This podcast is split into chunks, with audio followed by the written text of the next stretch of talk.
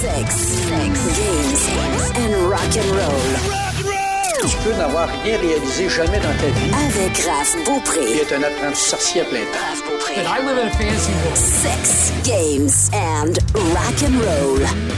Quand on tombe dans un domaine de passionnés, on sait pas où qu'on trouve les passionnés. Puis des fois, ben, c'est notre voisin. Euh, c'est quelqu'un de notre famille qui nous a jamais avoué qu'il collectionnait des petits bonhommes euh, dans son sol. Euh, c'est ma tante qui décide de faire vieillir, je sais pas moi, de la bière, du vin, du fort. C'est, mon oncle qui a une collection de CD, DVD, qui tripe ses vinyles en plus de ça. Puis c'est des passionnés. Puis on sait pas quand on va tomber sur un passionné. Et euh, tout bonnement, je suis allée euh, me chercher une bouteille de vin à sac, comme monsieur, madame, tout le monde, que j'avais bu en m'emmener dans un resto bien random. Puis je me suis dit, ben, je veux, euh, je veux y goûter parce que j'ai juste eu la chance de prendre un verre et pas de le déguster en bonne compagnie et tout le tralala. Puis euh, je me suis dit, ben là, écoute, euh, comme tout le monde fait, on retient à moitié le nom puis à moitié l'étiquette. Puis là, je suis tombée sur Benoît-Marc Boulet. Salut! Salut Raph. Benoît-Marc Boulet qui, aussitôt, j'ai j'ai senti une chimie, puis j'ai senti un intérêt puis une passion. Tu sais, quand quelqu'un te parle puis il y a des étoiles dans les yeux par rapport à sa job ou ce qu'il fait ou ce qu'il te dit, tu dis, OK, lui, là, il y a de quoi, là. Lui, il aime vraiment ce qu'il fait, il y a des choses à dire, il a de l'air d'avoir de la jasette, puis je pense que je suis pas tombée à côté de la traque parce qu'on on s'est parlé un peu avant de commencer l'enregistrement du podcast, puis on était déjà parti en folie. On aurait pu faire un autre podcast sur clairement pas ce qu'on allait euh, faire aujourd'hui. Donc, euh, je t'ai amené en studio pour nous parler de vin. Tout simplement. Le vin, toi, ça fait combien de temps que tu t'intéresses à ça, que tu es dans le domaine, puis euh, que tu, tu, tu tastes, là, tu goûtes? Ben écoute Raph, je te cacherai pas que ça fait à peu près 11 ans depuis que j'ai commencé à la SAQ. Euh, ben tu sais, l'intérêt, euh, ça fait à peu près 7-8 ans euh, Mhm. dans l'idée où ce que... Écoute, euh, de petit à petit, tu finis par euh, déguster des affaires, peaufiner ton goût, puis à un moment donné, de fil en aiguille, ben, tu t'informes, puis l'intérêt apparaît euh, par la force des choses. Puis à un moment donné aussi, à SAQ, tu permets, ça te permet aussi de rencontrer des gens qui sont des passionnés, puis à un moment donné, ben écoute, t'es un éponge d'informations, puis par la force des choses, tu goûtes des bons trucs, puis...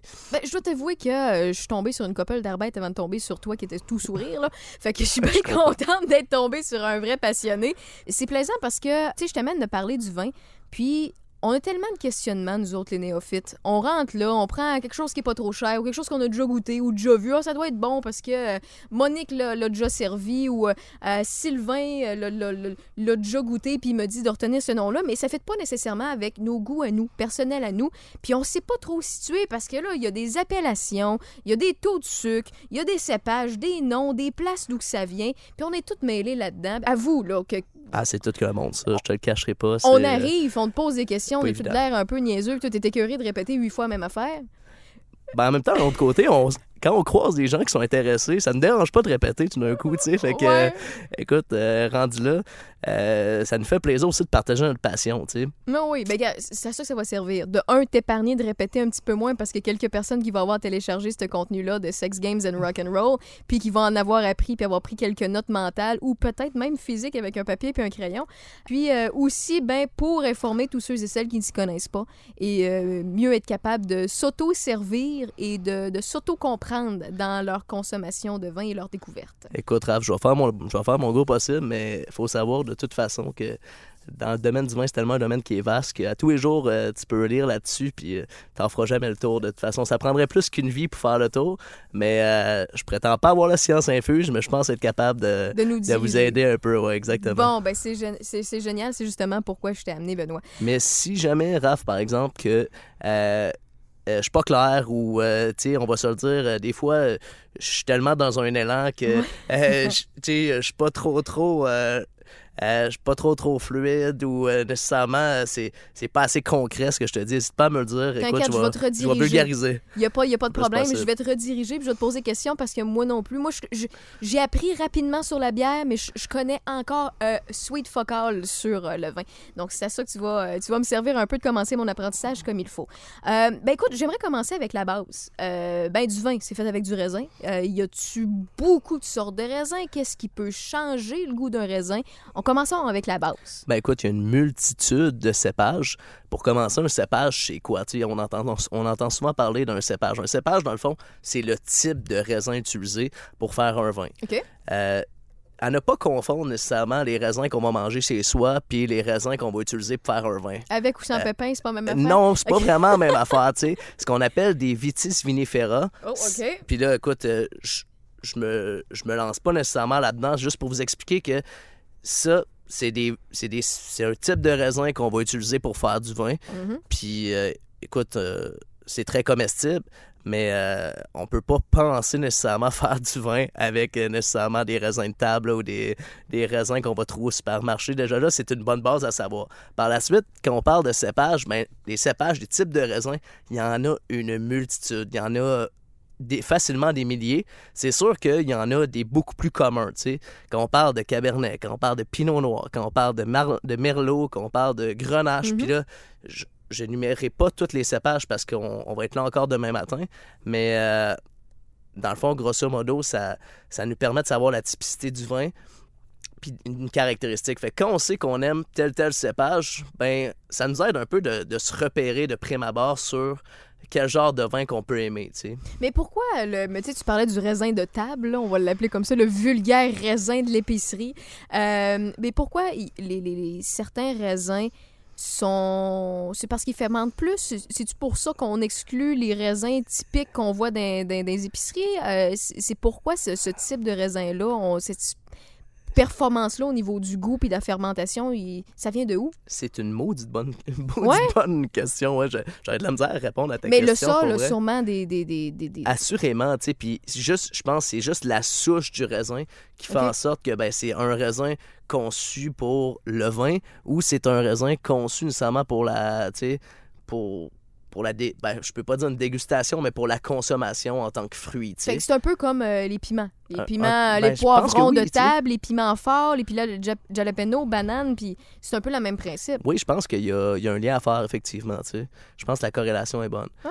Mais, euh, mais c'est dur, honnêtement. la question vaut la peine de d'être explorée puis euh, de regarder, de s'informer par rapport à ça, exactement pourquoi. que ça veut dire que euh, si, mettons, une certaine terre est plus euh, terreuse, d'autres, je sais pas si ça peut être plus glaiseux ou plus sec ou plus humide, dépendamment des endroits, parce qu'on va parler bien, bien évidemment des endroits où que les vins proviennent, ben à ce moment-là, ça, ça a une, une- quelque chose sur le goût, là. Ça fait une a, différence. ça a énormément d'influence sur le raisin. À vrai dire, il y a plusieurs choses qui ont d'influence sur un raisin. tu sais. Ouais. Il, y a, il y a la température. Beaucoup d'influence la température parce que la température va faire en sorte qu'un raisin va réussir à arriver à maturité plus rapidement ou moins rapidement. Il y a aussi euh, euh, le, le type de sol, comme tu le mentionnais, Raph. Euh, tu as aussi les, ben, les cépages utilisés, les techniques de vinification qui ont de, qui ont de l'influence sur le style de vin qu'on va produire. Je t'explique rapidement. On a un même cépage. Je disais souvent, ça aide à, à- Comment je peux dire ça? Ça, ça nous aide à se repérer le type de, le, le type de cépage. Cependant, une grenache, OK? Disons une grenache espagnole ou une grenache française Ouais. va être relativement différente parce qu'ils vont, ils vont vivre des réalités différentes. Ça, veut dire- ça veut pas dire nécessairement que, euh, mettons, euh, je lève la main, je préfère les, les Cabernet Sau- Sauvignon, par exemple, que j'en prends un de telle ou telle place. Ça veut pas dire nécessairement que ça va être dans mes palettes. Ben, mettons qu'on y va en entonnoir, il y a plus de chances, dans le sens où OK, que- OK, c'est bon. Euh, mais il y a plus de chances que si t'aimes les cabernets, ben qu'un cabernet américain ou un Ouais, cabernet ouais. canadien, ben que tu vas aimer ça parce que tu sais, il y a quand même de prime abord des typicités simi- similaires. Par contre, je vais, je vais te faire l'allusion avec le pinot noir, ça va être un petit peu plus évident de, de l'expliquer. Euh, tu sais, un pinot noir californien, par exemple, Mhm. on est sur un terroir hyper chaud où il n'y a pas nécessairement beaucoup de précipitations. Ben, le pinot noir va arriver à maturité très rapidement. Le raisin va se gorger de sucre. Fait que le pinot noir, qui est un cépage habituellement relativement léger, pas dans tous les cas, je tiens à le mentionner, mais relativement léger, dans ces situations-là, il va tellement être, être influencé par le sol puis le terroir puis le climat qu'on va avoir un pinot noir qui va être relativement en puissance, très gourmand. Euh, tu sais, un pinot noir qui est très expressif, euh, qui est rond. Tandis qu'on s'en va d'un pinot noir, par exemple, sur un terroir un peu plus frais. Par exemple, un pinot noir québécois, canadien, même un pinot noir de la Bourgogne sur certains terroirs, parce que c'est dur de, de généraliser les vins de la Bourgogne. Bon, on est sur un terroir relativement plus frais. Le raisin va arriver à, ma- à maturité moins rapidement. Il va avoir aussi des précipitations qui vont avoir influencé un petit peu euh, le degré de sucre qu'il va avoir dans sa baie. Donc souvent, on va avoir un pinot noir qui est plus en fraîcheur, plus en élégance. Euh, oui, qui a un fruit, mais qui est un peu plus croquant, tu.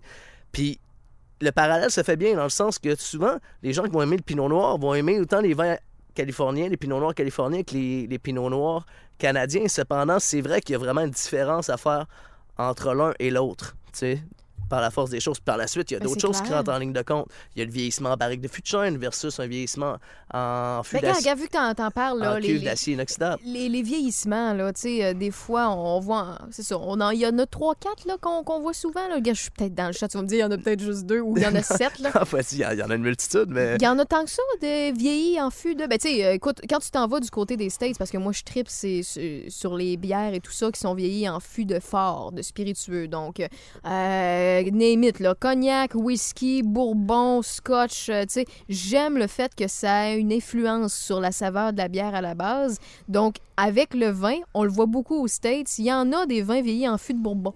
oui, tout à fait. Euh, mais par contre, à la SAQ, c'est un peu plus restrictif. On a un, un peu moins accès à ces- ce style de produit-là. Je pense qu'il y a deux produits à, cir- à circulation à la, à la SAC qui est en fût de Bourbon, mais par contre, on le voit en fût de chêne, en euh, acier inoxydable, comme tu as dit. Est-ce qu'il y en a d'autres? Ben, à vrai dire, oui. euh, Il y, a, il y a aussi des amphores, euh, tu sais, des, euh, des, des styles, des amphores, des styles de, de vraiment euh, gros récipients en terre cuite. OK, tu sais. OK. Tu sais, en plus, ils utilisent à cette heure le- la fibre de verre aussi. comme, Ah, ouais? Ouais. Ben, en même temps, l'idée derrière ça, c'est plus d'avoir un récipient neutre qui va permettre justement au raisin de macérer correctement, mais qui influencera pas nécessairement le goût. Parce que la, le- la cuve d'acier inox, c'est un peu ça l'idée. Ouais. C'est de ne pas nécessairement influencer le goût durant la macération, durant l'élaboration du vin, puis durant le vieillissement. Mais euh, si, mettons, une, tu te dis en verre, Euh, en, en fibre de verre. en fibre de verre, il y a- je connais pas ça. là. Moi, je vois du verre, c'est transparent. Euh, y, y a-tu de la lumière qui pénètre dedans, qui a une influence sur le goût ou pas nécessairement? Pas nécessairement. Souvent, ils vont même éviter que la, éviter que la lumière euh, ok, c'est ça, ils vont le mettre. euh, Oui, exactement. Ils vont... Souvent, ça va être à l'intérieur, puis ils vont, vont éviter justement le contact à la Comme lumière. les bonnes méthodes de conservation, finalement. Exactement. Ouais, exactement. Puis tu sais, quand on parle de barrique de fût de chêne aussi, il faut savoir qu'il y a plusieurs dimensions de barrique de fût de chêne. Puis ça a une influence sur le goût? Énormément, parce que si ah, on le parle... contact avec le bois. Ben oui, exactement. Plus qu'on a une Ah. petite barrique, plus que le liquide va être influencé par le contact avec le bois. Quand on a une clair. grosse barrique, ben le vin va être moins en contact avec le bois, donc l'influence du bois va être moins prononcée. Si c'est une barrique qui est neuve, ça a une influence Ouais. beaucoup plus prononcée que si c'est une barrique qui, qui est- qui est d'une 2, 3, 4e utilisation. Mais ça veut dire que les produits d'exception, souvent, c'est dans des petites barriques? Pas forcément. Pas forcément? Pas forcément. Ça dépend vraiment. Ah, la- ouais, ok. ça, dép- ça dépend vraiment de l'orientation du vi- euh, dans le fond du vigneron. Si le vigneron veut que euh, son vin soit imprégné de la barrique, Mhm. il va utiliser une plus petite barrique, puis souvent une barrique qui est neuve. Tandis que quand un vigneron veut juste avoir les légères notes de barrique, Ouais. mais sans que ça soit trop prononcé, il va utiliser soit une barrique de plusieurs utilisations, une barrique usagée, ou il va utiliser des plus gros contenants, simplement. Puis il y a aussi le durée, la durée en barrique qui va influencer beaucoup euh, justement la perception de bois dans le vin. Est-ce que c'est vrai qu'un vin qui a âgé. euh, En fait, il y a deux choses dans ma question. Parce que je suis en train d'y penser en même temps. Un vin qui âge en barrique, mettons que c'est. euh, tu le peux, peux répondre à cette question-là. Mettons un six mois, un, un an, un trois ans, ça va avoir une influence euh, plus importante si ça reste plus longtemps. Mais si, mettons, j'ai une bouteille qui euh, a âgé, mettons, un an en barrique euh, de, de chêne, OK? Oui. Puis que j'ai ça à la maison, il est bien entreposé, il n'est pas à la lumière, la, la température est bonne, mais ça reste dans la bouteille. Est-ce que ça va avoir une influence sur le goût ou bien euh, c'est fixe parce qu'elle a été embouteillée? Non, non, non, ça peut avoir une influence sur le goût. Est-ce que ça a forcément une bonne influence? Pas nécessairement, dans le sens que il y a des, des vins de consommation immédiate, Mhm. puis il y a des vins de vieillissement, de garde. Puis, honnêtement, souvent, euh, les vins de consommation immédiate, c'est à peu près à 90% de ce qu'on retrouve à SAQ. Le but ultime, c'est de, consommer- de, de consommer immédiatement ou de consommer dans les deux, trois prochaines années. C'est sûr qu'il y a des vins qu'on peut garder, consommer, mais il y a toujours du plaisir à le boire relativement tout seul. Des fois, ça nécessite un petit coup en carafe. Puis ça, ben écoute, je, je sais pas si ça fait partie de tes prochaines questions, mais la carafe peut être un, un outil qui est quand même relativement utile. regarde, je, je la prends en note, mais j'ai encore des questions sur le vieillissement. Il n'y a aucun problème, aucun problème. Des- tu- comme, tu, comme tu veux voir, des fois, je m'éparpille, là, tu me non, non, sur... je euh, prends des notes. J'aime ça. J'aime ça qu'on ait beaucoup de contenu euh, puis qu'on ait des, des places à aller. Mais en fait, parce que je te parle de ça parce que le vieillissement des bières, moi, euh, c'est pas, c'est pas euh, scientifiquement fiable. C'est une expérience personnelle. C'est que tu peux faire des décalades pour voir comment une bière a vieilli. Est-ce qu'elle mousse encore? Est-ce qu'elle mousse plus? Est-ce qu'elle est plus sucrée parce qu'elle continue de fermenter ou pas? Puis ça se fait pas avec tous les produits. Il faut que ce soit fort en alcool. Puis si jamais ça vous intéresse, je vous rappelle qu'il y a un podcast là-dessus qui a été fait a une couple euh, euh, de mois euh, que vous pouvez retrouver sur euh, la même place que vous avez téléchargé le podcast. Très intéressant, soit dit en passant. Ah, tu l'as écouté? Ouais, écouté. génial. Puis, le fait qu'il y a encore des levures qui fait en sorte que ça fermente encore, pour ce qui est du vin, est-ce qu'il y a encore une fermentation qui se fait? Habituellement, non, parce qu'il doit y avoir euh, une régulation euh, de la température. Pour, euh, Mhm. ça peut arriver qu'une une fermentation, euh, comment je peux dire ça? Là, je, je, je- je vais le dire en anglais, là, restart, Oui. mais recommence. Par contre, c'est un habituellement, c'est pas censé arriver, puis plus souvent qu'autrement, on associe ça à un défaut du vin. Parce que la manière que je l'expliquais avant de te rencontrer, puis je suis contente que tu, euh, tu euh, mentionnes ce détail-là. Euh, pour ce qui est de la bière, je disais justement, il reste des levures, il peut y avoir un impact sur le goût, dépendamment de la lumière, la température, euh, la fermentation, puis quel type de produit tu fais vieillir. Euh, mais il y a, il y a aussi, mettons, tu regardes les spiritueux puis les vins. Les dans ma tête, tu peux me dire complètement le contraire. Je veux démystifier ça avec toi, ma problème. croyance ce soir. Là. Dans ma tête, là, tu prends, mettons, un, un fort, mettons, un McLelland. Tu vas prendre un spiritueux qui est assez euh, qui, est, qui est standard, assez boisé, puis tu vas le prendre. Puis là, tu vas en acheter un à chaque année pendant 15 ans. Ben, dépendamment de quel tonneau, l'année qui a été faite, il va y avoir des petites différences, mais le goût ne changera pas si tu en as 10 de la même. Il ne se bonifiera pas, C'est ça. OK, ben, en je suis contente que tu Non, non, confirmes. sur les spiritueux, euh, le vieillissement s'est fait avant. Euh, C'est ça. On pourrait faire un autre podcast sur les spiritueux, mais euh, non, non, le vieillissement, un coup qui est réalisé, euh, en bouteille, ça ne se bonifiera pas. Ça ne se perdra pas forcément.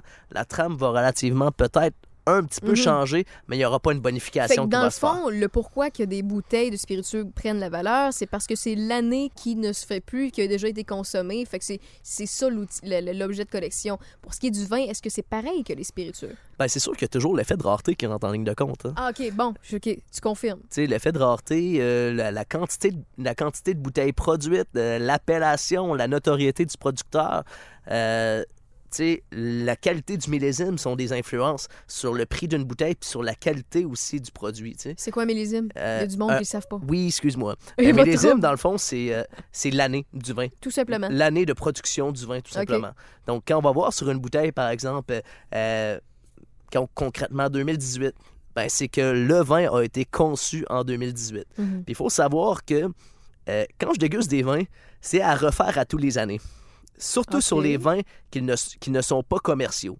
Des vins d'artisans, il faut savoir que c'est une réalité qui vivent année après année. C'est que on parle, on parle de, de viticulture, hein, Oui. donc euh, c'est euh, c'est changeant.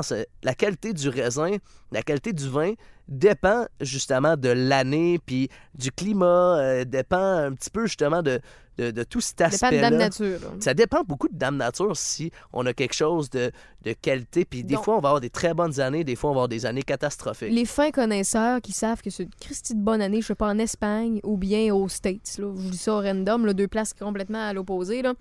Ils savent que c'est une bonne année, ils vont acheter euh, leur vin favori, par exemple, en multiples quantités, et par la suite, ils vont pouvoir comparer avec les autres années, et c'est là que euh, eux autres vont pouvoir se passer le mot, comme de quoi que cette année-là se fait rare, et euh, il y a de bonnes chances que ça arrivera peut-être plus, ce produit-là, à cette qualité-là. C'est ça? C'est très possible. C'est là que tu as quelque chose à gagner, finalement. Ben, tout à fait, tout à fait. Puis en même temps, on parlait tantôt, tu parlais de vieillissement, Oui. puis de potentiel de garde. Mhm. ben, à vrai dire, une bonne année, sais, qu'on a une année qui est, qui est relativement équilibrée, donc assez chaude, juste assez de précipitations, euh, ben, rendu là, ça nous laisse une possibilité de pouvoir garder le produit plus longtemps. Donc, on va avoir un potentiel de garde Ah oui. plus long, ce qui fait en sorte que... Puis le potentiel de garde, quand je vous parlais de ça tantôt, euh, brièvement, ben, il faut savoir que c'est pas pour tout le monde, dans le sens où ce que garder un vin est d'un but euh, précis, c'est de bonifier le vin. Puis quand je parle de bonifier le vin, c'est que la trame aromatique va changer. C'est-à-dire, un vin qu'on va, boire en jeunesse va être sur les arômes qu'on va appeler primaires. Des arômes de fruits, euh, des arômes d'épices, des arômes assez, assez conventionnels, assez communs, des fois d'un peu de fleurs. Après ça, on peut passer par des arômes secondaires et des arômes tertiaires. Ça, c'est les arômes, dans le fond, c'est des catégories d'arômes qu'on a en fonction de l'évolution du vin. Puis quand je dis secondaire, ben là, on commence à avoir des petits arômes d'évolution. Donc, des fois, euh, c'est un peu plus sur, sur le cuir, un, un côté un peu sur la feuille morte. Puis là, tu sais, vraiment, quand on s'en va sur des arômes tertiaires, ben, on est sur des arômes animaux, des arômes vraiment, tu sais, euh, assez, assez, assez particulières, tu sais. Euh, mais en même temps, est-ce que ça fait à tout le monde? Est-ce que tout le monde apprécie ça? Pas forcément, tu Pas nécessairement. Je vais vous dire honnêtement, faut être amateur parce que moi honnêtement, euh, ben, honnêtement, on me sert un vin avec un certain, une certaine, euh, certain vieillissement. Ça va m'arriver plus souvent qu'autrement de préférer un beau petit vin en fruits, tout croquant, Ouais, très mais frais. c'est- c'est un goût qui se développe. Ben, Écoute, tout à fait. Euh, je, je- là, je me dévoile, mais la majorité des auditeurs le savent déjà. Ça fait à peine un peu plus que deux ans que je bois de l'alcool, point. Et en deux ans, j'ai au moins 90 bouteilles de bière qui se font vieillir en présentement chez nous dans les conditions les, les plus parfaites dans la place que je suis. Euh, Puis, tu sais, au départ, euh, je, je, je consommais pas d'alcool, pas parce que je pouvais pas, j'avais majorité, ça faisait plusieurs années, mais je buvais pas d'alcool, puis c'est de même. Mais par contre, j'allais dans des microbrasseries, j'allais des beaux spots parce qu'il y avait un paysage, parce qu'il y avait de la bonne bouffe, et je sentais tous les verres de mes chums de gars, OK? Puis je savais déjà à peu près à l'odeur du nez ce que j'aimais le plus et non, et j'ai développé ce goût-là, puis après ça, ben j'ai commencé à déguster. Je suis pas une bonne, je suis pas une grande buveuse, je suis une quelqu'un qui déguste. Ce qui est une maudite bonne chose quand même. Ouais, sauf que quand t'as des grosses bouteilles, tu peux pas les ouvrir tout seul, t'es obligé d'être avec plusieurs personnes parce que tu gaspilles. Mais euh, ça, c'est un autre problème, c'est mon problème. J'ai découvert au travers de tout ça plusieurs saveurs, euh, une passion, puis des, des, des, des- des dif- des différents goûts. Ça commence, ça commence tout le temps à quelque part, puis c'est ça qui est plaisant à, à s'informer, puis à savoir d'où que ça part, puis qu'est-ce qu'on préfère le mieux, parce que c'est des- tous des goûts qui se développent. Au départ, euh, j'aimais juste les, les bières sucrées foncées. Tu sais, souvent, les, les femmes disent Ah, je bois des bières blanches, ça goûte pas bon. Puis finalement, tu les diriges vers les, les bières foncées, puis là, ils trippent parce que c'est du chocolat en bouche, tu sais. Puis après ça, ben, ils goûtent des affaires qu'ils aimaient pas au départ, puis ils se rendent compte que, ben, crime, euh, j'aime ça les IPA fruités amers, j'aime ça quand ça goûte le houblon à côté. Euh, finalement, les, les barley wine, je trippe aussi, les, vins d'orge, parce que ça a un goût euh, plus caramélisé, tu sais. En goûtant, on développe des saveurs, et c'est pour ça que, comme tu dis, tu dis, OK, ouais, je goûte des vins, mais finalement, je me rends compte que plus souvent qu'autrement, j'aime pas ça. Mais au fil d'y goûter, on s'y habitue, puis on découvre une passion. Non, c'est clair, c'est clair. Puis tu sais, d'un autre côté, je pense que chaque vin a son contexte aussi, en quelque sorte. Je suis sur une terrasse avec des amis, euh, il, fait, il fait 35 degrés dehors. Euh, probablement pas le vin de garde que je vais vouloir boire. tu sais. Non, Peut-être peut-être le petit rouge léger, croquant. On est dans un bon souper, on, prend la peine de se faire une bonne bouffe. Ben, peut-être que le vin de garde, par exemple, va s'apprêter mieux. Puis, tu sais, on, je vais avoir- on va avoir un petit peu plus de plaisir à boire ça dans ce contexte-là, parce Mhm. qu'en même temps, il va y avoir un, un accord sur les trames aromatiques aussi, tu sais. Donc, dans cette ordre d'idée-là, je me dis, ben oui, ça, ça se travaille, puis ça se peaufine les goûts, mais en même temps, euh, tu sais, ça me pousse à, à, à porter une réflexion un peu plus loin, c'est de dire, il y a, tu sais, c'est fou, hein, le contexte joue tellement pour beaucoup sur l'appréciation d'un vin, tu sais. J'ai l'impression que je pourrais boire le meilleur vin au monde, Ouais. tout seul, que j'aurais jamais autant de fun que de boire euh, un vin d'entrée de gamme avec des bons amis. Ben moi, à chaque fois que je vois des étiquettes de, de bière ou de microbrasserie, je le sais quand, puis comment, puis avec qui, puis où je l'ai pris pour la première fois. Puis était... Je suis désolée, là, j'allais sacrer, mais je sais qu'on a le droit parce qu'on est dans des podcasts, mais euh, c'est des réflexes de radio. Mais je préfère vraiment une bière parce que j'ai un souvenir relié à elle. Et je vais la prendre. euh, Moi, je suis de même. Je suis émotive dans la vie, je suis- je suis sensible. Je vais la prendre quand ça va me rappeler ce type de souvenir-là et que je, je me permets de revivre ce souvenir-là. Bref, ça, ça, ça devient un peu euh, intense. Je suis désolée, c'est le moment intense du podcast. Euh, ben, tant qu'à parler de, de, de de vin, de ce qui se fait vieillir ou pas vieillir, euh, là, tu m'as envoyé plusieurs euh, listes de pistes qu'on peut parler concernant ça. Tu m'as lancé vin bio, vin nature, vin biodynamique. C'est quoi, les trois? Euh, Qu'est-ce qui se fait vieillir? C'est quoi la différence? Écoute, c'est- tout qu'un monde, ça, Raph. Puis on se fait poser vraiment la question parce que, encore là, c'est rien de, de très concret dans la tête des gens. Puis c'est tout à fait normal. Dans le fond, il faut savoir qu'il y a des réglementations associées à ça, au vin bio, au vin biodynamique, puis au vin nature. Euh, C'est- juste à cause des, des, méthodes de conservation? Tu as un lien avec les sulfites. Les Ben, sulfites. et, et je m'en viens avec ça. Ben, c'est bon. sûr qu'il y a un petit, un petit lien, ça, je, ça, je te le cacherai pas. Ok, je veux le Euh, savoir. mais, mais tu sais, dans le fond, dans le fond, faut savoir que le vin conventionnel, OK? Oui. Quand, tu sais, là, tu me lances sur les sulfites, puis je vais t'en parler. Le vin conventionnel va avoir entre 150 puis 200 mg de sulfite. Puis, ce qui est important à savoir, parce que les gens, souvent, vont, vont me poser la question, c'est quoi, Ben, des sulfites? Tu sais, ça, ça sert à quoi, des sulfites? Ouais? Ben, à vrai dire, des sulfites, ça agit comme stabilisateur puis comme antiseptique. À vrai dire, c'est ce qui fait en sorte qu'un vin va, être, va se stabiliser pour être capable de traver- traverser l'Atlantique pour se rendre au Québec. Puis que, que des personnes soient allergiques aussi. Ben, ouais, peut-être, mais tu sais, c'est clairement un agent de conservation, tu sais. Oui, oui, oui. Puis, dans le fond, ce qu'il faut savoir, c'est qu'un vin conventionnel, commercial, va avoir à peu près entre 150 puis 200 mg de sulfite euh, par bouteille. Ce qui est quand même relativement beaucoup, tu sais. Parce qu'il y a des gens qui, tu sais, des producteurs ou appelons ça des compagnies qui vont, tu sais, des compagnies de vin qui vont sulfiter à plusieurs étapes de la, de la production, puis ils se gêneront pas d'en mettre, tu sais. Alors que quand on parle d'un vin bio, déjà un petit peu moins de sulfite. Pas énormément, mais un petit peu moins de sulfite. À vrai dire, le bio agit surtout sur la viticulture. C'est-à-dire, ben, comme une culture agro- agrobiologique, c'est ça en réalité, tu sais. Donc, c'est pas d'engrais chimiques, pas de pesticides. Puis à vrai dire, ça prend trois ans pour avoir sa certification bio dans le domaine Ouf, du. Donc, euh, souvent, ce que les gens vont faire, c'est travailler en raisonné sans nécessairement travailler en bio puis avoir leur accréditation parce que c'est archi coûteux d'avoir une accréditation bio. Ben, c'est un peu comme euh, avant, euh, au Québec, euh, la MAPAC interdisait les microbrasseurs à avoir des fermentations spontanées. Oui, oui. Ben, c'est un peu le même principe. Là, maintenant, on a le droit, puis ils considèrent que oui, c'est possible d'avoir une fermentation sécuritaire et comestible avec une fermentation spontanée qui est moins contrôlée ou qui est, qui est plus touchée à être sûr que le produit est comestible. Donc, c'est un peu le même principe pour le bio. C'est tout à fait ça. Mais à vrai dire, c'est cl- c'est clair que le bio, il y a un cahier de charge à respecter. Quand je parlais, dans, de, je parlais de, de pesticides, d'engrais chimiques, euh, du 3 ans respecté. Par contre, c'est un choix à faire. Hein? Parce que s'accréditer bio, c'est des coûts quand même. C'est des coûts associés au fait d'avoir sa certification. La certification coûte beaucoup d'argent. Fait que là, est-ce que ça vaut systématiquement la peine de, de- de se convertir au bio? Moi, je pense que oui. Je pense que oui, mais d'un autre côté, je pense que vaut mieux sélectionner des vignerons qui ont la philosophie bio sans nécessairement s'accréditer bio, tu sais. Ouais. Ben écoute, euh, quand, je suis allée le voir à, à Sac, c'était la première fois de ma vie que je demandais un vin bio puis que je cherchais un vin bio, OK?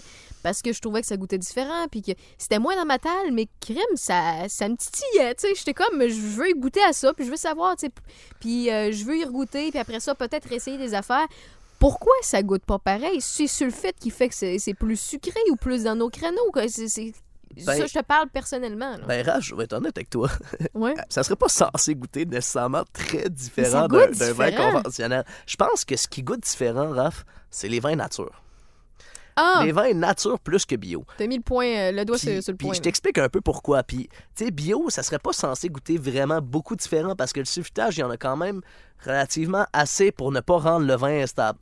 Puis, ça ne joue pas non plus sur vraiment les, la vinification du vin. Puis ça, je tiens à, à le mentionner, il y a deux étapes. Il y a la viticulture, qui est la culture de la vigne, et il y a la vinification. Ça, c'est deux étapes à ne pas confondre. Puis quand on parle de bio, on parle surtout de viticulture. Donc, c'est ce qui se passe dans les champs. OK. Tandis que quand on parle de nature, on parle de viticulture, euh, de vinification, excusez-moi. Donc, de vinification naturelle. Donc, on s'organise pour que durant l'élaboration du vin, il y a le moins d'intrants chimiques possible dans le vin. Puis quand on parle d'un vin nature, je parlais d'un vin conventionnel qui a entre 150 et 200 mg de sulfite. Ben, un vin nature va avoir entre 30 et 40 mg de sulfite. Donc, beaucoup moins de sulfite. faut être un méchant professionnel pour être capable de faire des beaux vins stables, stables entre guillemets, parce que c'est pas D'une toujours année à l'autre, c'est c'est les vins qui varient le plus. Sauf que tu peux pas les conserver aussi longtemps. Non, non. Fait qu'il faut que tu aies la mémoire de ce que tu as goûté. Oui, idéalement, tu sais ça. Puis, tu sais, souvent, des, des vins nature, euh, ça peut justement sentir un peu l'étable, tu sais. Oui, puis Ça- il y a aussi, ah ouais, c'est ça, c'est un autre point. Les gens qui sont habitués de, de prendre les vins à grande quantité, qui souvent, plus souvent qu'autrement, arrivent dans des barils, puis nous autres, on les ou dans, ou dans des poches, puis on les met dans des bouteilles, euh, ils voient pas de, de résidus. Comme on peut trouver dans certaines bières, mais dans les, vins, dans les vins nature, il y a des résidus parce que c'est pas la même filtration. Ben, parce qu'il n'y a pas de filtration plus souvent Voilà. qu'autrement. Il y Exactement. a un dépôt, dans le fond. Puis, tu sais, il n'y a pas de collage. euh, Puis là, c'est des termes tellement techniques, là. Puis je veux pas trop me lancer dans ces technicalités-là. Mais, euh, mais tu sais, il n'y a pas de collage, pas de filtration, très, peu de sou- soufre ajouté. Puis souvent, y ça peut arriver qu'il y a un petit côté carbonique dans le vin. Tu sais, une légère effervescence. Ça, rassurez-vous, euh, si ça arrive, laissez la bouteille un petit peu reposer. L'oxygène va s'occuper de dissiper le, Ah ouais. le côté un peu carbonique. Moi, j'aille pas ça, mais ça dépend des goûts Mm. un petit peu. Mais euh, puis là, je- ça me porte à, à parler aussi de la biodynamie. Vas-y donc, je sais La pas biodynamie, là, Qu'est-ce c'est que ça mange en c'est- hiver? c'est assez, c'est assez weird. Ok. Puis, tu sais, dans le fond, c'est un peu controversé aussi, la biodynamie, malgré qu'ils ont maintenant leur, leur, euh, leur accréditation. Tu sais, quand on voit là, derrière une étiquette qui est marquée Déméter OK. ou euh, bi- Biodivin, je pense que c'est- même que ça s'appelle, Biodivin, plus souvent Déméter qui est utilisé euh, dans le fond euh, au Québec, ben c'est biodynamique. Puis biodynamique, c'est assez ésotérique parce que dans le fond, c'est la dynamique entre l'être humain, le sol, la plante Ah, et les un astres. peu, attends un peu, c'est c'est spirituel. Ah, c'est ésotérique pas mal. Attends un peu. Mais pourtant, c'est réglementé, tu sais. Mais- Ah ouais, c'est C'est- réglementé. c'est- OK, tu parles à tes, tes raisins, t'aimes tes raisins. C'est comme quelqu'un qui parle à ses plantes. C'est ça que t'es en train de me dire. Ben, là? ben, ben, en en même temps, tu... Ils l'écrivent c'est sur leur... c'est une façon de vulgariser la chose euh, un peu trop, mais c'est- Attends un peu, là. mais, mais, mais tu sais, mais en même temps, c'est- c'est c'est fou parce que, dans le fond, la biodynamie, puis en même temps, là, c'est c'est- c'est quand même un, un concept qui, qui, qui gagne en popularité non, mais beaucoup. je peux là, comprendre, mettons, là, que t'es t'es- t'es- fermier, là. T'as des poules, là. T'aimes tes poules, fait que tes poules font plus d'œufs, OK? Je- deux, excuse. Je peux comprendre, ils font plus d'œufs parce que, crime, t'en prends soin, puis t'es aimes, tes poules. Mais là, c'est des raisins. Ouais, je comprends. Euh, Je, co- je comprends ton interrogation, mais tu sais, en même temps, en même temps, l'idée derrière ça, OK? Parce qu'en plus, c'est que la biodynamie, sur le cahier de charge, il y a moins de sulfite un petit peu. Ça, ça de base, tu sais, je comprends, là, ça peut paraître pas trop clair nécessairement aux, aux oreilles des auditeurs, dans le sens où ce que je parlais tantôt que biodynamique ou agro, culture agrobiologique, c'est de la, viti- de la viticulture. Mais dans le cahier de charge, ça s'applique aussi à la vinification, la biodynamie. C'est-à-dire qu'il y a un petit peu moins de sulfite. Il y en a plus que dans le nature, mais il y en a pas mal moins que dans le bio puis dans le conventionnel, exactement. Fait que les gens qui veulent pas nécessairement boire du nature parce qu'ils trouvent que des fois ça sent bizarre, ben boire du biodynamique parce que t'agis sur les, les agissent sur toi, c'est peut-être un, bon plan, tu sais. Mais, tu sais, ce que je m'amuse toujours à dire, c'est les gens qui travaillent en biodynamie, ce qu'il faut retenir, parce que c'est vrai, c'est ésotérique, puis c'est vrai que des fois ça manque, tu ça manque un peu de concret. Mais moi, ce que je m'amuse toujours à dire, c'est s'ils travaillent en biodynamie, c'est qu'ils ont la volonté de vraiment bien faire les choses. Ouais. C'est des vrais artisans. Ben, en fait, c'est comme la, la comparaison, le visuel que j'ai dans ma tête? Euh, parce que là, tu as parlé de bio, de biodynamique, puis de nature, OK? Nature, c'est le... Mettons, là, on parle de produits... Quand vous allez faire votre épicerie, là, c'est des produits qui sont faits au Québec et qui sont biologiques. Quand tu parles de biodynamie, c'est des, des produits biologiques, euh, mais qui... euh, comment je pourrais dire ça? sont, sont pris soin, sont- c'est comme un entre-deux entre le bio puis le nature, tandis que le, le- le bio, ça peut être un bio mondial. Tu sais, tu peux avoir un, un légume bio euh, des, des États-Unis, par exemple. Mais le nature va être le bio du Québec. Ben, pas, pas, pas Non? forcément, parce que, tu sais, quand je parle vraiment de la, de la facette nature, OK, quand on parle des vins nature, Ouais. C'est vraiment au niveau de la, viti- la, la- excusez-moi, je- là je me mélange dans mes termes, mais c'est vraiment au niveau de la vinification. La nature n'a rien à voir avec la culture agrobiologique. OK. J'explique.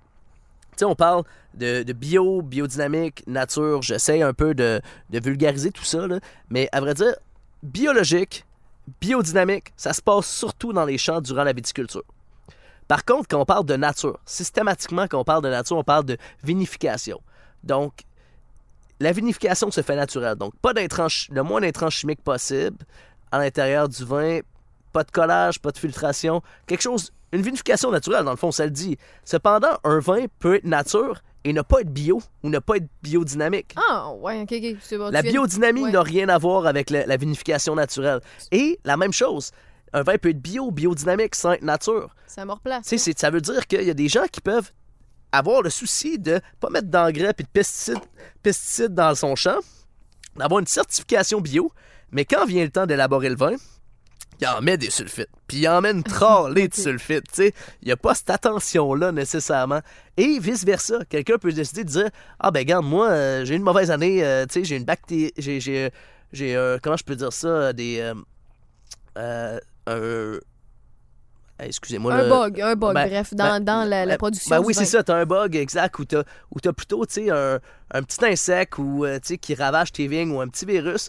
Ben, tu décides de mettre un peu de pesticides. Fait que t'as pas ton, ton tu te permets d'intervenir de temps en temps Ouais. dans les pires Parce que crises. t'as pas le choix. Parce que t'as pas le choix, ben tu dis bon, mais j'ai pas ma culture agrobiologique, mais durant la vinification, je vais faire attention, puis je mettrai pas d'intrants chimiques Ah, dans mon vin, tu sais. Fait Fait essayer de compenser à certains mais plus souvent qu'autrement. Par exemple, Raph, les gens vont essayer d'être cohérents, tu sais. Dans le sens, c'est un.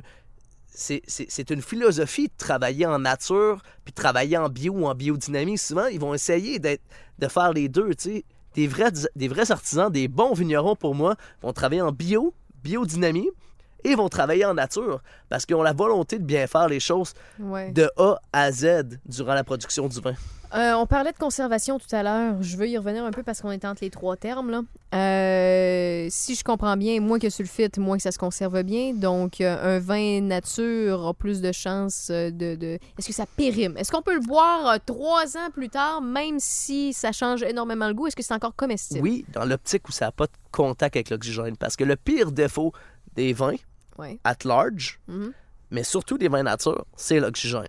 Ben, c'est sûr que, tu sais, je dis le pire défaut parce que, euh, ou, le, le- ou comment je peux dire ça, le pire ennemi, mais d'un autre côté, il y en a d'autres. il y a, y a la température, il y a l'humidité, il y a, euh, y a l'éclairage aussi, un peu comme la bière, euh, pour la conservation du vin. Mais je te- dirais, euh, en toute franchise, c'est surtout l'oxygène, dans le sens où que si le vin est au contact de l'oxygène, c'est-à-dire une bouteille ouverte, elle va. Une bouteille ouverte avec euh, un vin nature ouvert, excusez-moi, euh, au contact de l'oxygène, clairement, va virer beaucoup plus rapide qu'un vin Mais mettons, conventionnel. là, mettons là, toutes les bouteilles sont scellées, je m'en vais à sac. Ouais. J'ai un choix à faire. Puis, euh, je m'en vais euh, vers le vin nature. Ouais. Puis que je m'achète un vin nature, puis que je le connais très, très bien. Là, je l'amène chez nous, je le goûte, il goûte pas pareil que d'habitude. De un, est-ce que c'est moi qui est folle? De deux, est-ce que c'est par rapport au transport ou ce qui s'est passé entre les deux? C'est par rapport à quoi? Ben, honnêtement, Raph, là, prime abord, si un vin, OK, un vin nature qui goûte l'étable, c'est un vin nature qui est viré. Tu sais, quand on dit. Il a caillé. Ben, quasiment, non, mais honnêtement, honnêtement, tu sais, c'est. Je, je vais t'expliquer ça comme, comme je le pense, là. Euh, à un moment donné, je suis arrivé dans un salon. Tu sais, petite anecdote, OK? Je fais un petit aparté. Euh, j'arrive à un moment donné d'un, d'un salon des vins. Puis j'arrive à un vigneron, puis un vigneron de vin nature, puis on goûte son vin, puis je suis là, puis je déguste, puis je fais, ouais, ok, c'est fermier pas mal ton affaire, tu sais. Puis il goûte son vin, puis il fait, ben ouais, non, c'est pas censé être ça, tu sais. Puis c'est un vigneron fra- français, de- son nom m'échappe, puis il m'arrive, il dit, ben non, ça serait censé être un bouquet de fruits, euh, c'est que ça serait censé être croquant, euh, tu sais. Euh, il dit, c'est clairement viré mon vin. Puis ça m'a porté à réfléchir sur une chose. Il y a comme un gros trend autour des vins nature Ouais, qui ouais. sentent l'étable, tu sais, qui. Excuse- Excusez-moi, là, ce que je, je vais le dire comme je le pense, qui goûte la marde, puis qui sent un peu, un peu ça aussi, tu sais. Puis, tu il y a un gros trend autour de ça, le monde aime ça, tu. Mais ça m'a porté à réfléchir que, dans le fond, là, ce qu'on aime au Québec, des fois, là, c'est des vins qui sont virés, tu sais. Oui, Des- parce qu'on est habitué, parce qu'ils font tellement de chemin avant de se rendre à nous qu'on est habitué à ce goût-là. C'est ça que tu, tu me Alors dis. que alors qu'un vin nature ne serait pas censé être ça. Ça serait censé être sur un fruit fond, à tu- côté carbonique un peu. T'amènes le producteur qui fait ce vin-là en France, tu l'amènes au Québec, puis tu lui fais boire son propre vin, il va dire que c'est de la merde. Mais, mais pas systématiquement, dans le sens qu'il y a quand même des vins qui réussissent à bien voyager. Non, mais attends, je veux, je veux- je veux mettre non, non, une chose on au parle clair. d'exception. Ça peut arriver qu'il y ait Oui. une batch. C'est ça. Parce que, tu sais, je vais mettre une chose au clair. C'est pas systématiquement des vins nature qui vont sentir la merde puis qui vont, Mm. tu sais, qui vont ont goûter bizarre, là, tu sais. Même, je dirais que c'est une, une infime proportion. C'est ce qui fait en sorte que on autorise un peu de sulfite aussi à l'intérieur de notre vin. Ça permet aussi d'être capable de voyager puis de pas systématiquement virer. Sauf que ça arrive un petit peu plus souvent sur les vins nature que on retrouve ces problèmes-là. Puis dans ces circonstances-là, remettez le bouchon sur la bouteille, venez nous le reporter SAQ, on l'échange. Puis gênez-vous pas de reprendre la même bouteille puis de l'essayer honnêtement, là, tu sais. Puis ça me pousse à, réfléchir, à parler d'une dernière chose. Oui. Il y a une mention aussi qui, qui existe en Europe qu'on n'aura jamais au Québec qui s'appelle les vins sains. Tu sais, il y a bio, biodynamique, ça c'est Ouais. la viticulture. Puis il y a les vins nature et les vins sains qui sont de la viticulture. Les vins sains, c'est? Sans aucun intrant ni sulfite. Donc, euh, si. Tu, tu le bois, tu le fais, tu le bois le lendemain? Ben, pas systématiquement, mais ça ressemble un petit peu à ça dans le sens que sain, tu sais, si on décortique, sain, S-A-I-N-S, sans aucun intrant ni sulfite. Donc, il n'y a vraiment pas de sulfite. Donc, honnêtement, c'est fait à boire rapidement. Euh, tu sais, puis c'est vraiment instable comme vin. Mais, c'est quand on mais- voyage qu'on peut goûter à Ben, c'est sûr qu'on n'aura pas ça au Québec, à moins que les producteurs québécois se mettent en enfer, tu sais, par la force des choses, parce que c'est très, très découverte, Je instable. savais pas que ça existait, là, pas en tout. Ouais, totalement. Puis, tu sais, clairement que c'est pas demain qu'on va déguster ça, euh, euh, tu sais, qu'on va déguster des vins sains euh, français, là, tu sais. À Mais- moins qu'on voyage. À, moins qu'on voyage. euh, je te lance dans une autre affaire. La dégustation de vin. Oui. Il y a l'œil, il y a le nez, puis la bouche. L'œil, le nez, la bouche. Euh, Qu'est-ce que les trois ont à voir? Parce que là, on, voit du monde qui s'y connaissent, puis là, qui tournent leur verre, puis ah, c'est- motadine qui a une belle robe, puis qu'est-ce que c'est quoi une robe, puis pourquoi il faut que je le sente, qu'est-ce que ça vient m'ajouter, puis au niveau de la bouche, comment je dois le déguster? Est-ce que je peux. Il y a une technique comme certains spiritueux, de le brasser dans sa bouche, puis après ça, de respirer. C'est quoi ces techniques-là? Puis comment une bonne dégustation de vin têteux? Je veux savoir c'est quoi, puis à quoi ça sert l'œil, le nez et la bouche. Écoute, je pense que là-dedans, faut en prendre puis tellement en laisser, là. Mais non, mais, je suis contente mais je mais suis d'accord. Parce qu'on on en voit là, du monde qui dit Ouais, ouais, je suis pas sûr, ouais, il est pas assez vitreux, ou l'autre est comme il est pas assez huileux. Eh, Qu'est-ce que ça veut dire? Ah. Je veux le savoir. mais ça nous donne quand même des indices. C'est vrai, tu sais. Il faut en prendre par en laisser, mais ça donne quand même des indices. Dans le sens que il y a l'œil, comme tu disais, le nez, la bouche. Déjà là, l'œil te donne beaucoup, beaucoup d'indices sur le style de vin. C'est-à-dire, quand on regarde un vin, puis qu'on le tourne dans notre coupe, ben, s'il est hyper opaque, euh, qui colle sur les parois du verre, ben déjà là, tu as, un, t'as un indice sur déjà l'intensité aromatique de ton vin, sur, sur la puissance de ton vin. Par la suite, tu as le nez, tu sais, le nez qui va être révélateur un peu de la trame aromatique de ton vin, qui va te donner le premier indice. Puis par la suite, ben, tu as la bouche, puis ce qui est important dans la bouche, en même temps, c'est bizarrement dit, là, mais euh, c'est de mettre un petit peu d'oxygène, tu sais.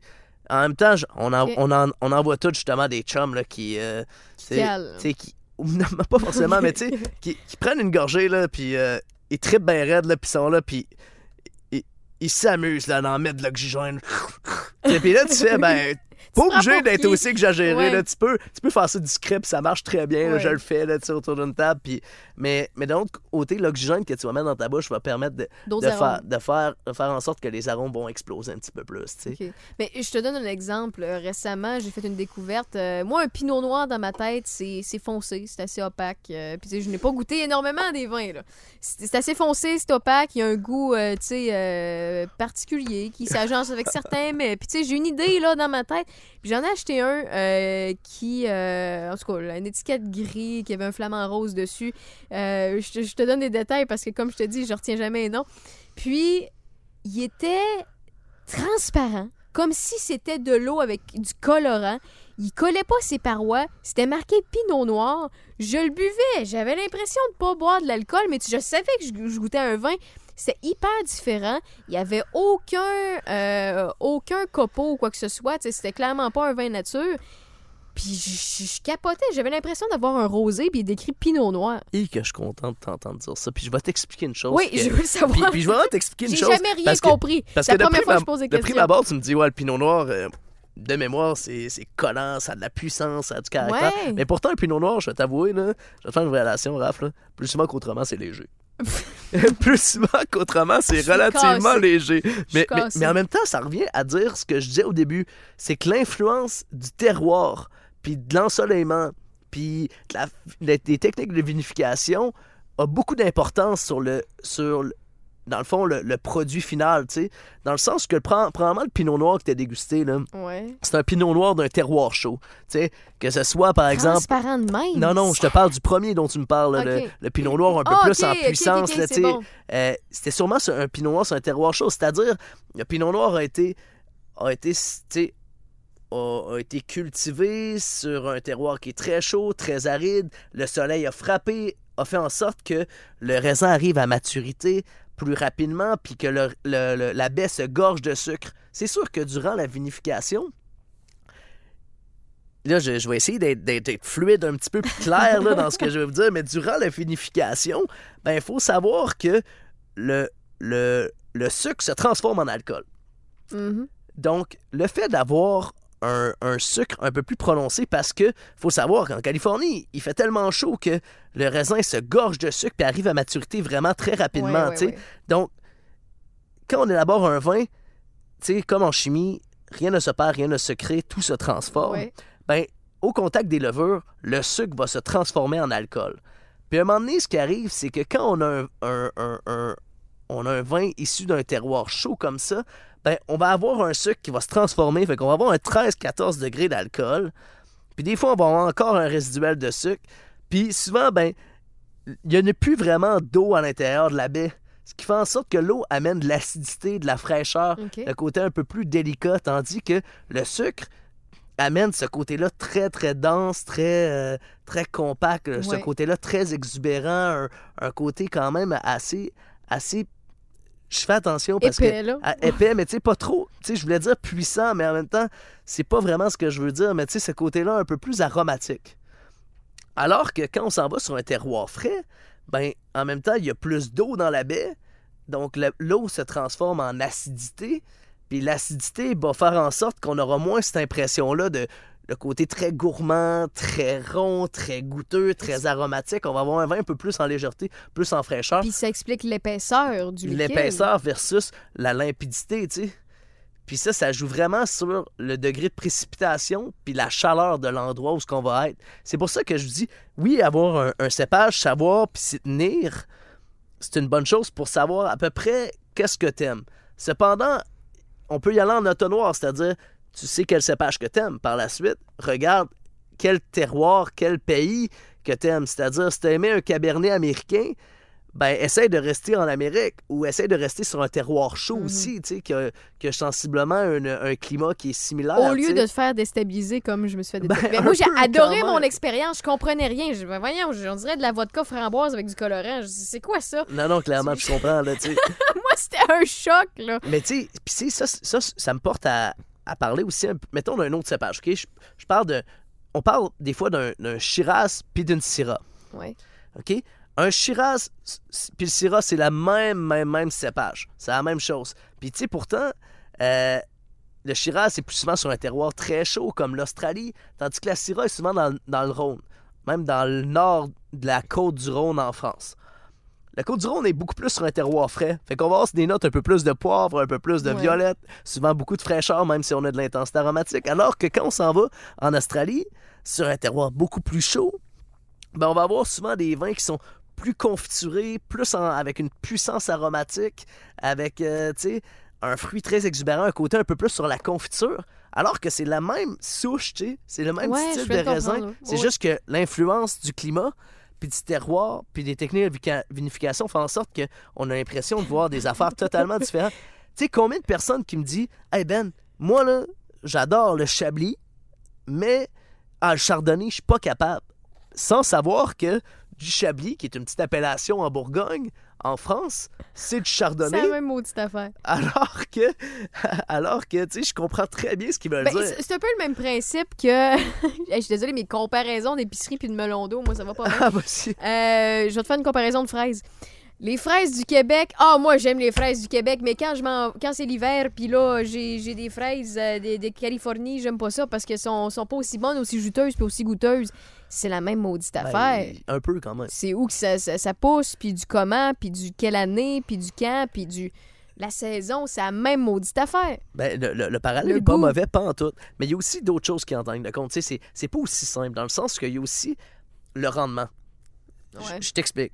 Quand tu t'organises pour que, par exemple, ta vigne ait un petit rendement, il faut savoir que les racines de ta vigne amènent une quantité de nutriments X à une quantité infime de grappes. Mettons que, tu sais, il y, a un- il y a un rendement, je vais essayer d'être là, mais il y a un rendement maximum d'une vigne, OK? OK. Mettons, euh, je vais y aller euh, pour, être, pour vulgariser. Mettons qu'on a 100 grappes dans une vigne. Ouais.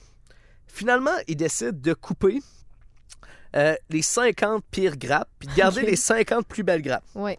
Il faut savoir que les nutriments de la vigne, c'est-à-dire les racines, les nutriments qui vont aller chercher dans le sol, vont se distribuer dans les 50 grappes restants. Meilleur. Puis ben oui, puis ils vont donner beaucoup de nutriments aux 50 restants. Tandis que si on fait en sorte de surproduire, puis de s'organiser pour garder le 100, le 100 grappes qui est là, ben les nutriments de la vigne vont se diluer dans les Ouais, 100 ouais, grappes ouais. de la vigne. Fait qu'on n'aura pas nécessairement la même qualité de raisin non plus, tu sais. Puis ça, ça joue beaucoup sur la qualité du vin aussi. Puis c'est la même chose pour les fraises Mais dont là, tu me c'est pas naturel. ben, Tu choisis tes combats. ben, ben, en, même temps, en même temps, beaucoup, beaucoup de vignerons vont faire ça pour être capables de produire des vins de qualité. Mhm. Le rendement de la vigne joue pour beaucoup, tu sais. Ouais, je comprends. Mais en même temps, je comprends que c'est rendu assez technique. Là, Non, mais c'est le fun à savoir. Pour vrai, ça- moi, ça, ça, m- ça m'apprend plein d'affaires dans un domaine que je connais euh, rien du Non, tout. mais tu sais, puis pour ça, des fois, je me disais, hey, si bol, c'est pas, c'est pas évident parce que Ben, ben, je quoi- me perds un peu quand je vous parle. ben même non, mais, mais c'est c'est correct parce que c'est à ça que ça sert les podcasts. C'est d'aller plus précisément dans des trucs qui, normalement, lorsqu'on est sur les zones publiques, on peut pas aller de façon pointue. C'est c'est les gens qui veulent en apprendre davantage, puis euh, on n'a pas peur de perdre des gens parce que les gens téléchargent pour être pointus, tu sais. En tout cas, bref. Écoute, viendrez me poser des questions sur Facebook si jamais euh, je suis pas clair, il n'y a pas de problème. Euh, bon, ben, voilà, à peu près 15-20 minutes, on a parlé de sulfite. Là, je vais te parler de taux de sucre parce qu'on a dérapé pas mal. Euh, T'as t'as, euh, effleuré un peu le sujet. Euh, le taux de sucre, c'est-tu un fléau? Il y a du monde qui, qui- tu il y a du monde qui l'écrivent dans leur menu au resto. Il y en a qui le posent au, au serveur. euh, que le taux de sucre, ça ressemble à quoi? Ça a-tu vraiment une influence? C'est-tu bien, bien grave? C'est-tu la fin du monde, le taux de sucre? J'ai l'impression que tout le monde se watch puis je- je- que c'est trop intense pour rien. Écoute, avec la popularité de la- l'alimentation cétogène, c'est vrai qu'on en entend parler énormément. Oh. Puis pourtant, pourtant, les gens, c'est vrai, là, c'est c'est un fléau. Appelons, appelons ça un fléau parce que que je me fais. non, non, t'es pas folle. Écoute, je me le fais demander probablement tous les jours. Euh, hey, je veux un vin avec le moins de sucre possible. Mais pourtant, les gens ont pas de, de bonnes références, tu sais. Parce que le taux de sucre dans un vin, il faut savoir que. Ben maintenant, la SAQ les affiche sur leurs étiquettes, Ouais, le taux de sucre. ouais, à force de se faire demander. Puis, tu sais, d'un autre côté, c'est parce qu'ils n'ont pas de référence, ou du moins, ils essayent pas d'en avoir nécessairement, là. Puis, tu sais, je comprends de faire attention, là, tu sais. Mais de base, là, même s'il n'y a pas de sucre dans votre vin, je vous annonce que le sucre s'est transformé en alcool, puis ton corps va le métaboliser pareil, tu sais, en sucre. Fait que, en tout cas, tu veux du vin, tu prends du vin. ben, tu en tout cas, peu importe. C'est sûr que c'est moins pire de prendre 1,2 g que d'en prendre euh, 27, mais faut pas oublier que même si ton vin là, a 10 grammes, ben c'est calculé au litre pour commencer. Fait que c'est déjà pas grand, pas grand chose, 10 grammes le litre, sachant qu'en plus on a une bouteille de 750 ml. Ouais, ouais. Cependant, faut pas oublier qu'un jus d'orange, là, Puis là, je vous parle de 250 ml d'un jus d'orange. là. Il y a 21 grammes de sucre dans, tu sais, 21 grammes dans, dans Pas 250 assez. ml, là, tu sais. Eh non, là, c'est. Fait que si t'as l'habitude de prendre euh, ton jus d'orange matinal, puis tu fais attention à ta ligne, ben je t'annonce que t'es aussi bien de boire une bouteille de vin euh, puis de pas faire attention, tu sais. Euh, Je peux-tu ado- adopter ça demain matin? Je suis pas sûre que euh, je serais capable de rentrer au travail, là, mais. Non, non, mais tu sais, fa- façon de parler dans le sens que les gens font attention sans nécessairement prendre en compte de, tu sais, de tous ces petits aspects-là, comme le, tu sais, jus d'orange, juste un raisin, tu sais, on mange des fruits, là, tu sais. C'est sûr que, tu sais, là, je parlais de l'alimentation cétogène de... Alors, ça serait un autre sujet, là, mais tu sais, tu t'éloignes de tout ce qui est sucré, même Ouais. si on parle de fruits, mais, mais tu sais, juste dans un raisin, il y en a, tu sais, un raisin de table qu'on parlait d'épicerie, il y en a quand même beaucoup de sucre là-dedans aussi. Là, tu sais. à quelle proportion, c'est, dur à dire, mais c'est pas loin l'équivalence d'une bouteille de vin, tu sais. Mais c'est, ça, tu sais. C'est une pensée populaire, puis je pense que, En fait, c'est plus, notre, attention c'est plus peu. notre foie qui est cop que le sucre. euh, ben, tu sais, un peu, tu sais. mais je comprends de faire attention, tu sais, ça, ça, écoute. euh, Ouais, mais rendu là, faites-le avec le reste que vous consommez, pas juste avec l'alcool. Ben, ouais, c'est ça. Soyez cohérents. là. Ben, c'est parce qu'en même temps, depuis qu'on l'affiche, je vous dirais que c'est c'est quelque chose qu'on entend souvent. Tu sais, Hey, vraiment pas beaucoup de sucre, s'il te plaît. Ben là, euh, ouais, je comprends. Mais tu sais, même si t'en as 10 grammes, puis tu sais, 10 grammes, là, on a clairement un vin qu'on appelle demi-sec, là. Un vin qui a, qui a un résiduel de sucre, tu sais. Alors que, les gens vont me dire, ah, pas en bas d'un point 2. Ouais, même si t'en as 3, 4 Oh. grammes, c'est pas grave, là, c'est sec pareil. Pour ce qui est Anyway. euh, des pays, on a effleuré le sujet un petit peu euh, tantôt. Euh, Est-ce qu'il y en a qui ont des spécialités? Est-ce qu'il y en a qui euh, sont plus renommés que d'autres? Je sais qu'il y en a qui ont des, des étages qui en ont beaucoup plus. Est-ce qu'il y a, il y a des, des différences à y faire? Ben, c'est sûr que, tu sais, on peut, on peut catégoriser, catégoriser excusez-moi, les, euh, les pays en deux classes. Il y a les pays traditionnels producteurs de vin Mhm. et il y a les pays du Nouveau Monde. Quand je parle des pays traditionnels, ben, c'est des pays qui élaborent du vin depuis des millénaires. Donc, quand on parle des pays traditionnels, on parle de l'Italie, on parle de la France, euh, on parle de l'Espagne, euh, on parle... euh, là, j'ai dit France, Italie, Espagne. Probablement que je vais allumer sur, sur- sur d'autres pays d'autres évent- tantôt. Mais ça nous éventuellement. une bonne idée. Mais déjà là, c'est c'est trois très grands pays producteurs de vin. Puis quand on parle des pays, puis en, en même temps, on peut mettre la Grèce. Hein. Ouais, ouais, honnêtement, On, on parle de. Souvent, on va dire ah, la Grèce, c'est un pays du Nouveau Monde. Euh, non, parce que il faut savoir, c'est que la Grèce, euh, euh, c'est probablement parmi les premiers producteurs de vin au monde.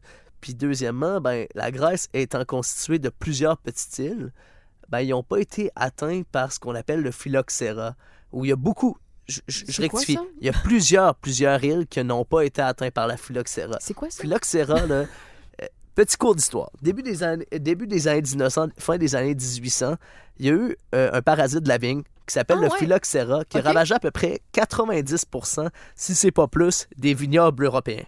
Puis quand je dis ravager, c'est perte totale. Puis, eux autres ont été protégés parce qu'ils étaient séparés. Parce qu'ils étaient sur des îles. Wow! Fait qu'il existe encore en Grèce des, des, des vignobles centenaires, voire un peu plus, parce qu'ils n'ont pas été touchés exactement. Ah, ouais. Je vous cacherai pas qu'il en existe probablement ailleurs, ailleurs dans le monde, même en France. Mhm. Mais la Grèce a eu cette chance-là d'être sur, sur des îles, puis de ne pas être touchée par ça. Donc, euh, C'est fait, fait que c'est vraiment cool, parce qu'encore aujourd'hui, on peut boire des, euh, des vins, c'est pas toujours donné, mais des vins qui sont, euh, qui sont issus de vignes centenaires en, en Grèce. Puis les émergents, eux autres, c'est. Puis ben euh, là, on parle de, on parle de l'Argentine, on parle, euh, on parle du Chili, on parle du Canada, on parle des États-Unis, euh, tu sais, euh, on parle de l'Afrique du Sud, je on, parle de t'avouer, là- l'Australie, Nouvelle-Zélande. La, la, la catégorie, euh, là, je vais peut-être me faire tirer des roches, là. Quand c'est vin du. Quand on parle de, de, de vin, là, pas de vin de glace, là, c'est une autre affaire, là, on est réputé là-dedans, là, mais quand je vois du, du vin qui est fait au Québec, au Canada ou aux États-Unis, je vais un peu de reculons. Que je me dis que ça fait moins longtemps que les- l'autre gang qui en, qui, qui, qui en vendent, qui en produisent, qui en, qui en, qui en font, qui en élaborent. Fait que je suis tout le temps, ben oui, il y en a des excellents, j'en ai goûté tout plein, puis euh, c'est super, mais à chaque fois, je me dis, ouais, c'est pas la même qualité de produit parce que ça fait peut-être quoi, 50 ans, l'autre, ça fait je sais pas combien d'années. Tu sais, je. ben, c'est sûr qu'il y a un savoir-faire associé à la tradition, tu sais. puis- Mm. Mais je te, je te cacherai pas que je pense qu'il n'y a pas la même notoriété. Mais en termes de, de qualité, euh, même au Québec, je te cacherai pas qu'il y a 11 ans passés, quand j'ai commencé à, à, à travailler SAQ puis à m'intéresser tranquillement au vin, euh, les vins québécois, là, euh, ça avait pas la cote pas en tout. Il n'y avait pas ben ben de vins québécois que, que, que, qui, qui se démarquaient particulièrement. Par contre, aujourd'hui, on s'en va dans des petits restos, que ce soit euh, Cendrillon, euh, Sand- euh, Sardine, euh, la buvette Scott, puis là, je prends nommer l'affaire ketchup, etc. En plus, c'est Ouais. des petits tripeux qui... ben, c'est des tripeux qui ont ça comme, comme business, là, vraiment, je suggère d'y aller. Petite pub en passant. mais honnêtement, ils font en plus la promotion beaucoup des produits québécois. Puis tu sais, quand on parle des, des- des domaines comme les Pervenches, Nival, euh, Pinard et Filles, Racou, euh, tu sais, euh, il y a le Clos du Survivant. C'est vraiment des beaux domaines qu'on ne retrouvera malheureusement pas à la SAQ, mais plus dans des petits euh, marchands comme chez Walter, par exemple. Puis faites le line-up, puis informez-vous si vous voulez en avoir parce que ça part archi vite, puis il y a Ouais. des... euh, ben, tu sais ça, il y a des line-up pour être capable d'en avoir. Mais for- forcé d'admettre qu'ils travaillent vraiment, vraiment bien. Puis ça met vraiment sa map, le Québec. Puis tu sais, ils travaillent en nature, ils travaillent en co-fermentation, ils travaillent, tu sais, ils, trava- ils travaillent le vin en, en passionné. en- Tu sais, ils font des affaires de fou, là, tu sais. Puis c'est vraiment, vraiment très, très bien travaillé. Des fois, il faut mettre un peu la main dans sa poche, mais forcé d'admettre que c'est vraiment très bon comment ils travaillent. Alors qu'il y a 11 ans passés, euh, je te l'accorde, Raphaël, que j'aurais eu de la misère à référer des vins québécois, tu sais. Mais en plus, c'est que s'il y a une chose de positif au Québec, s'il y a une chose de positif du réchauffement climatique, c'est que le Québec, on parvient tranquillement, pas vite, à avoir des climats favorables à l'élaboration d'un vin sans nécessairement utiliser des, des, Des serres. des- ben, des stratégies géothermiques, exactement, tu sais. Puis on est capable de faire pousser autre chose que des hybrides. Puis là, ça me pousse à vous dire, des hybrides, c'est quoi? Ben, c'est des types de raisins, euh, des cépages qu'on a créés pour être capable de résister au froid québécois. Ah, ouais. Puis maintenant, ben, on est capable de faire pousser du pinot noir, on est capable de faire pousser du Riesling, on est capable de faire pousser du chardonnay. Puis là, j'en passe. Parce que justement, euh, on a de plus en plus des climats qui sont propices justement à ça. Puis d'un autre côté, il y a aussi des stratégies qui se sont développées avec les années qui font en sorte que ben, qu'on est capable de ne pas perdre nécessairement nos, euh, euh, nos vignes euh, quand on a à confronter l'hiver. Ben, j'ai appris pas mal de choses. Euh, merci Ben. Pour euh, ceux et celles qui connaissent pas ton nom, c'est euh, Benoît Marc Boulet. Euh, dans une SAQ près de chez vous. Mais euh, honnêtement, j'ai vraiment appris beaucoup de choses. Puis j'espère que tous ceux et celles qui ont euh, téléchargé le podcast ont pris deux, trois en note, au moins mentales, pour essayer de, leur, de situer un petit peu plus dans tout ce charabia-là quand on y- s'y connaît pas. Là. Pour vrai, merci beaucoup. J'espère qu'on va pouvoir parler d'autres alcools éventuellement. Ben, ça a été un franc plaisir, Raphaël. pas trop traumatisé? Non, ça, ça s'est bien passé, je pense. Ça va, je suis pas trop méchante. Pas en Ok, tout. c'est good parce que c'est une première. Donc, on se dit à la prochaine. Pour tous ceux et celles qui ont téléchargé le podcast, si jamais vous avez des questions pour Ben, euh, envoyez-moi-les. Puis euh, je vais euh, lui transférer tout simplement. Si jamais vous avez des suggestions de sujets ou de chroniques ou quoi que ce soit, ben vous avez tout simplement à m'écrire sur la page Facebook de Sex Games and Rock and Roll Podcast. Ça va me faire plaisir de vous répondre. Il y a juste moi qui réponds et qui a accès au message. Donc on se dit à la prochaine. Bye bye.